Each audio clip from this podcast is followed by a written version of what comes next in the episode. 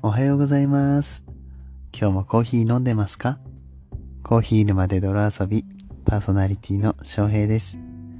こんにちは、こんばんはの時間に聞いてくれているあなたも、ちょっと一服していきませんか？といった感じでちょっとね、ウィスパーボイスで本日お送りしておりますが、収録がかなりの深夜になってしまいまして、えー隣のお部屋で奥さんが寝ております。子供も寝ております。ということでね、えー、ささやきコーヒー沼 ということで、えー本日ちょっと違った感じでお送りさせていただきます。えー本日は11月の25日水曜日ですね。収録は24日の火曜日の深夜、えっ、とね、2時45分ですよ。やばい。うん、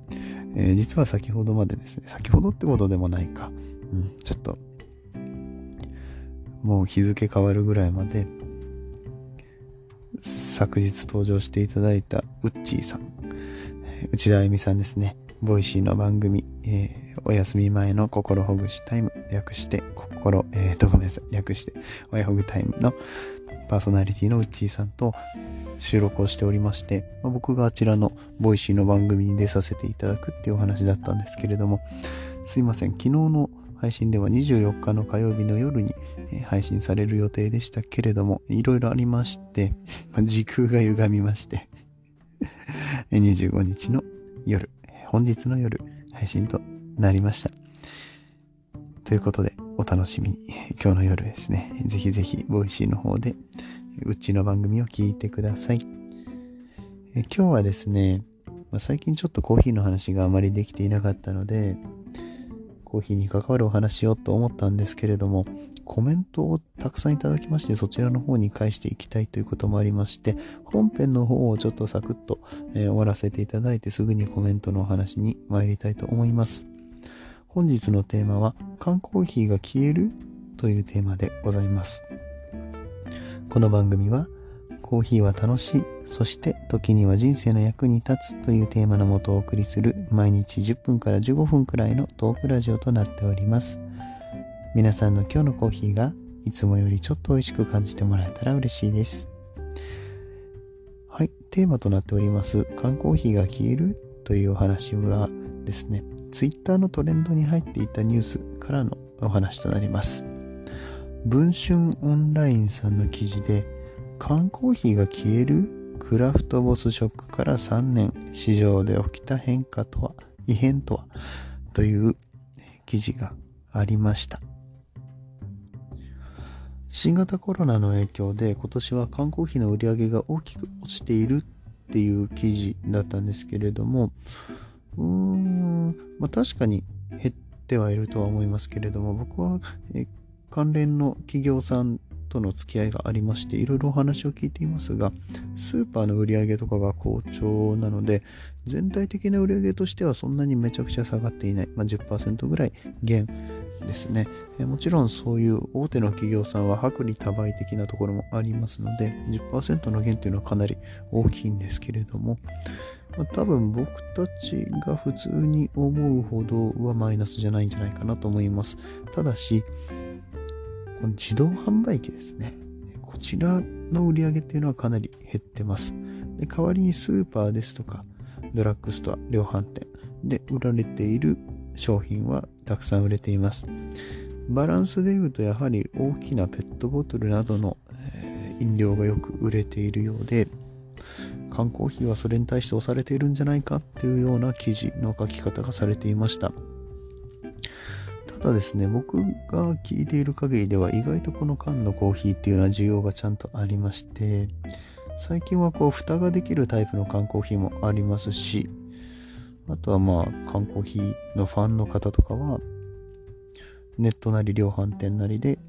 箱で購入するっていうこともあるので、すごく人気が下がったかって言われたらそういうわけではありません。じゃあこの文春オンラインさんの記事は何が言いたかったのかと言いますと、クラフトボスっていうペットボトルのコーヒーとかカフェオレ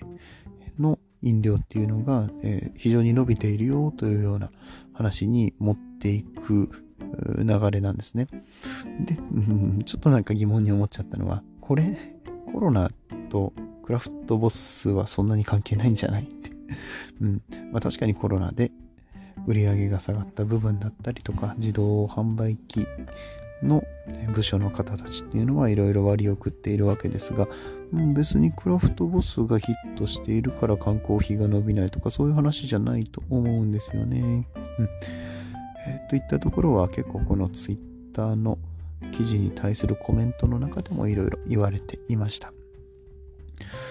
この記事の中では特に味わいの部分が取り上げられていまして、クラフトボスペットボトルで、えー、飲めるこのコーヒーっていうのがかなり味が良くなっていると、以前の缶コーヒー、昔ながらある缶コーヒーと比べて味がかなり良くなっているので、ね、その分缶コーヒー離れが起きているよというような話が出ていましたけれども、いまいちそういう体感はないですし、そういった話は僕は業者さんからは聞いてないですね。最近は缶でも蓋ができるものもありますし、そういった蓋ができるタイプの缶コーヒー、タリーズのものだったりとか、うん、結構美味しいんですよね。あとドトールのやつもありますし。うん、美味しいし、蓋もできるし、うん、需要は全然減っていないというか、ただ単純に全体の消費はね、えー、下がってますけれども、好きな人は相変わらず缶が好きなんじゃないでしょうか。えー、そして最近は鬼滅の刃とか、えー、進撃の巨人といった人気アニメとのコラボ感、えー、というのも出ましたね。ちょっと前は UCC さんの方で、エヴァンゲリオン感とかもありましたっけね、そういったところでね、頑張っている関係もありまして、すっごく缶コーヒーが売れてない、もしくは缶コーヒーが求められていないかと言われたら、そういうわけでもないと思うんですよね。そして、このコン、えー、っと、クラフトボスですか？確かに味はちょっと美味しいですけど、うん、だからといって缶が売れなくなったかって言われたら、どうなんでしょうか？いや、そのデータ的なものね、僕、前者、前者のデータを見たわけじゃないので、わからないんですけれども、うん。まあ、そもそもこのボスの味が美味しくなった、うん、って言ってもね、主観なんでね、美味しい美味しくないってね、うん。そしてこの缶コーヒーはね、やっぱりもう、シチュエーションによってはすごく飲みたくなったりとかするんですよ。うん。なので、えー、ボスの味が美味しかろうが、缶コーヒー自体はね、そんなに需要が減るように僕には思えないんですけれども、皆さんはどうでしょうか？クラフトボス、ね、美味しいからね、飲まれる方もいらっしゃると思うんですけれども、会社の自販機にクラフトボスある方、ない方もいらっしゃるでしょうし、ね、その辺、皆さんがどう思っておられるのか、えそして この記事ですね、もしよかったら読んでいただいて、この記事の中ではレギュラーコーヒーとかにも移行しているというか、コロナの影響で美味しいコーヒーを求めてるから缶コーヒーが売れなくなった。うん、みたいなこと書かれてたんですけど、うん、そこって関係性そんなにありますか、ま、なんか記事全体を通してあまり一貫性がないように感じたので、うーんっていう感じだったんですけど、トレンドの中に載っていたのでお伝えさせていただきました。まあ、僕のね、ニュースの読み方が慣れていなかったりとか、下手だったりとかする関係で理解力が乏しいせいで、えー、この記事に対して疑問を持ってしまったのかもしれませんけれどもね、もしもし興味がある方いらっしゃいましたら、Twitter のトレンドの方に、えー、ありましたので、えー、この記事、缶コーヒーが消えるクラフトボスショックから3年市場で起きた異変とはという文春オンラインさんの記事、えー、よろしければ読んでみてください。はい、え、それではここからはコメント返しのコーナーです。たくさんコメントをいただいてますからね、ちょっと、えー、手早く返していきたいと思います。コーヒー沼で泥遊びではいただいたコメントに声でお返事しています。ヒマラヤでは聞いていただいている番組にコメントをしていただくことができます。ただし、PC や他のアプリからのコメントはできないので、ぜひヒマラヤアプリをダウンロードしてお聞きになってください。それでは前日にいただいたコメントにお返事をしていきたいと思います。まずはですね、ちょっと前の回になりますけれども、ハッシュタグ声でつながろうの話をさせていただいた回に、ホリスティック獣医のサラさんですね、サラ先生のペットの暮らしと健康という番組を、ポッドキャストされていますサラさん、ありがとうございます。こちらいただいたコメントが、ジロさんが夜にホラー動画を公開していると他の人から聞いたので、YouTube を見に行ったら真っ暗で就寝中でした でもその動画の視聴者が4人っていう 笑いって。そうなんですよね。ジロちゃんが100本チャレンジをやった時に、その、寝ている姿も、ま電気を消して、で、寝てますっていうのを、えー、紙に書いて、うん、それを映しながら寝ている姿を配信するという謎の行為をしていたんですけれども、うん、まあなんかあれは怖かったですね、確かに。しかも誰か見てるって、えー、感じの中の一人は僕かもしれないなと思ってるんですけど、YouTube つけっぱなしにして自分も寝たので、うんまあ、そういう経緯がございました。確かにね、ホラーっぽい。えー、ね、その辺も含めてね、非常に面白い、えー、コンテンツとなりました。ライブの映像ですね、えー、結構この音声配信業界の身内の話にはなりますけれども、ジロちゃんが100本配信していく経緯ですね、見ていくとなかなか面白いです。ぜひ、YouTube 見てみてください。またですね、僕とウッチーが YouTube のその動画を見ながら、ライブを見ながら解説をするという謎の音声をとって、僕のスタンド FM の方にも配信、えー、一つのコンテンツとして残させていただきましたので、えー、興味がある方は聞いてください。それでは次の、あ、ちょっと待ってください。はい、えー、すいません。昨日の配信に対してもたくさんのコメントをいただいております。それより前の配信にですね、そういえばよく考えたらですね、皆さんの配信に対してコメントをね、この手打ちで、手打ちでっていうテキストで返していくことができておらず申し訳ございません。えっと、そちらもね、ちょっと順次返していきたいんですけれども、ちょっとね、今日も深夜になってしまったので、もう少々お待ちくださいませ。声ではね、返していきたいと思います。えー、ではまず、コメントをくださったのは、ともさん。いつもありがとうございます。Twitter でも、そしてスタンド FM の方でもいつもお世話になっております。ともさんのコメントは、ヒマラヤの翔平コーヒー飲みますよ。それは飲みたいですよ。例えば、翔平さんの番組を聞きながら飲める空間があったらいいですね。私のイメージは飛行機内とか、空港のラウンジとかです。神戸空港とか？ちょっとイメージが大きすぎたかな。すごい壮大なイメージ。まあ僕がね、今挑戦したいこと、やりたいことの話を前回させていただきまして、その中でですね、まあ自分のね、翔平のブレンドしたコーヒーとかあったらね、皆さんどうでしょう飲みたいですか？っていう話をしたんですが、ね、飲みたいって言ってくださって、本当に嬉しく思います。さすがにね、空港のラウンジで 提供するようになるには、まだまだ先の話になるかと思いますけれどもね、飲みたいって言ってくださっているからには何かしらの形でご提供したいなと思っております。ちょっとまだまだ案が固まりませんけれども、そうやって言っていただけて非常に励みになります。ともさん、ありがとうございます。そしてこのコメントは続きがありまして、Voicy に送り出したい。コーヒーの挑戦も含めて押しますよ、と言ってくださっています。そう。 Voicy に挑戦したいと、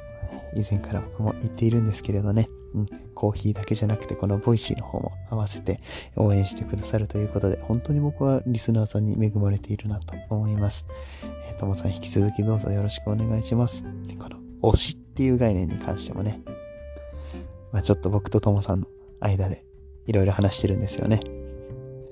まあ、その辺のやりとりは Twitter 上でちょっと見ていただけるかなと思うんですけれども、僕とともさんは非常に仲良しをさせていただいてます。どうもコメントありがとうございました。え続いてのコメントは、ナルト金時さんありがとうございます。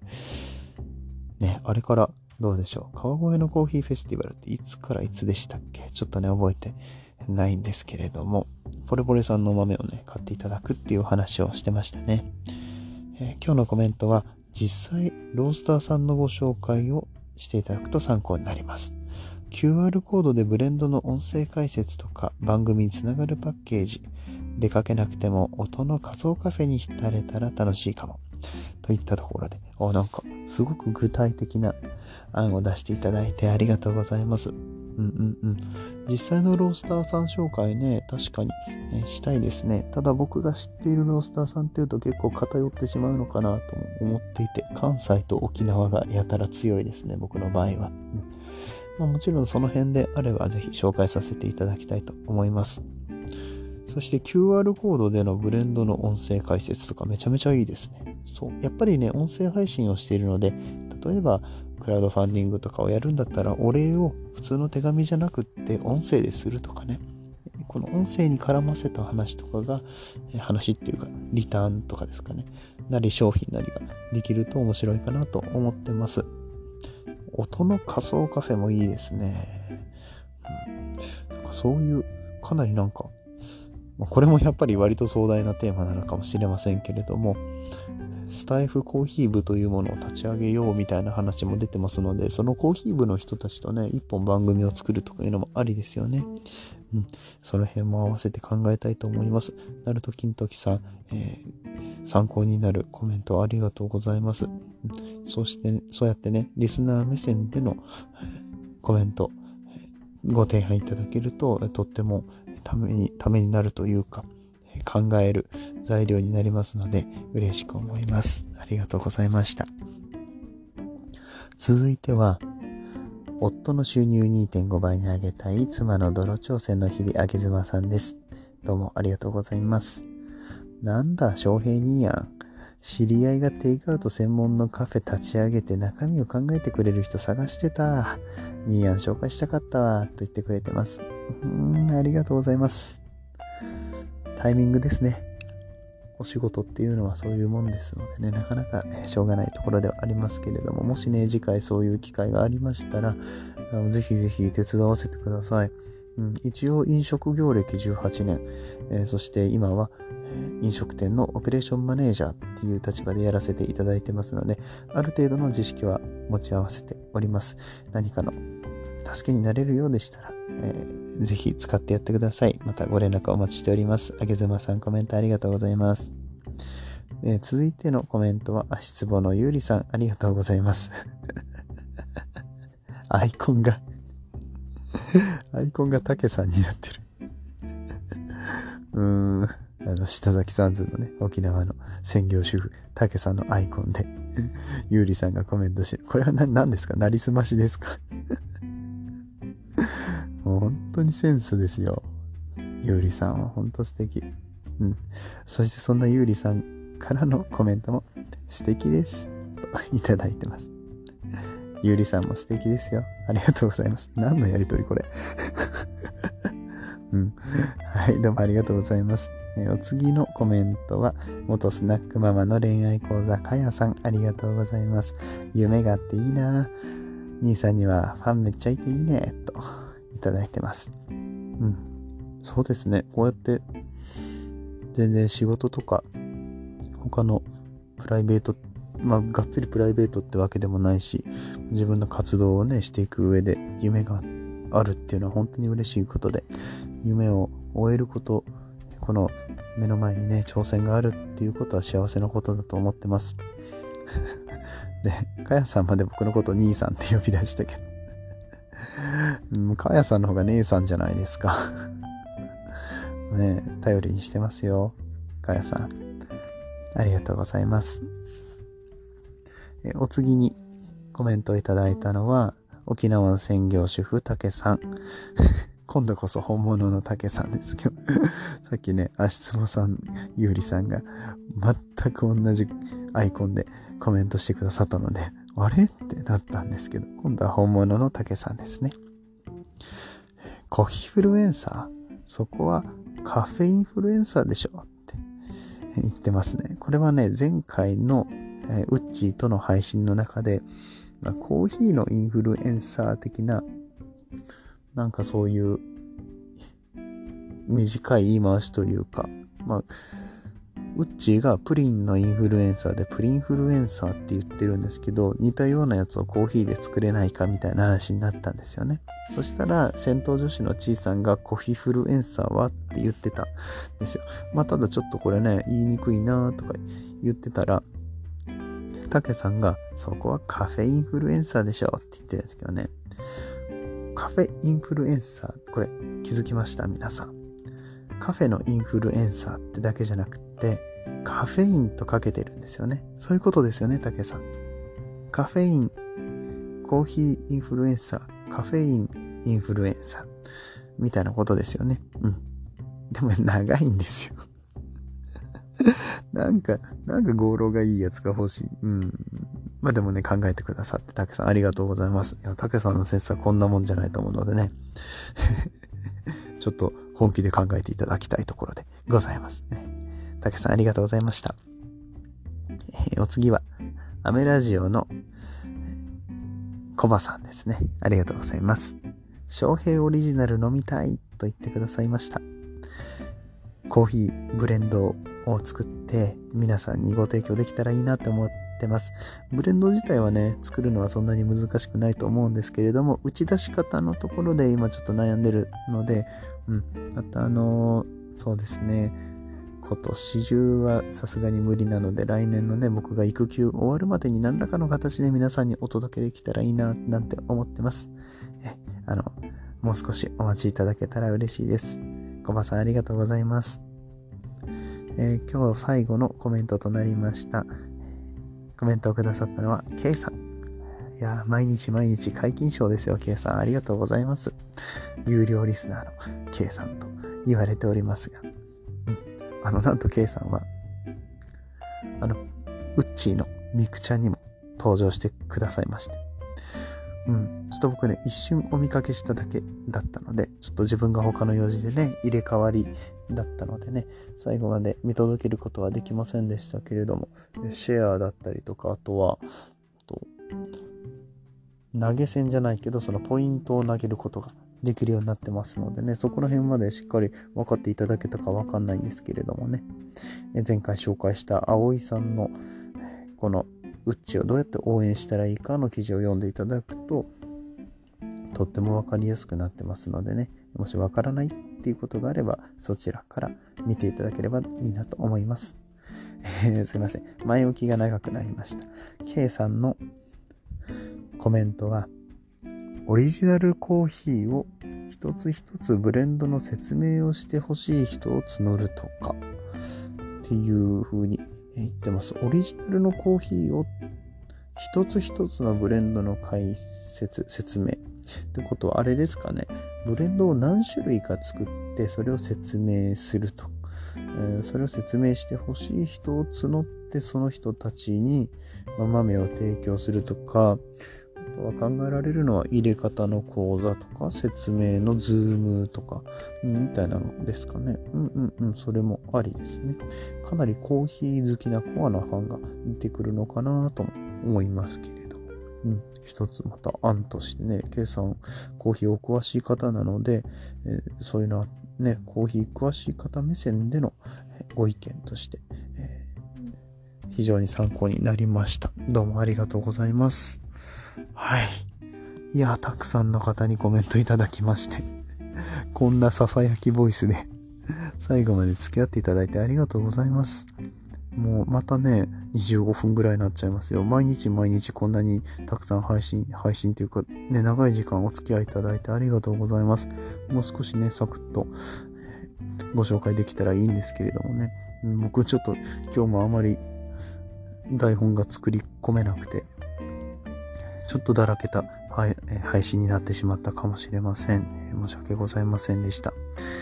はい。えー、明日からもね、またいいろいろネタは貯めておりますので、どういった感じになるのかを楽しみにといったところでございます。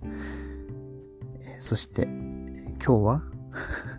もう一回確認、今日は25日の水曜日でございますが、うん、週の折り返し地点ですね。えー、ここからまた、えー、師走、12月に入っていく、この最後の1週間ね、大事な1週間でございますが、えどうぞ、くれぐれも体調にはお気をつけてお過ごしください。今日という日があなたにとって良い日となりますように。次はどの声と繋がりますか？引き続きヒマラヤでお楽しみください。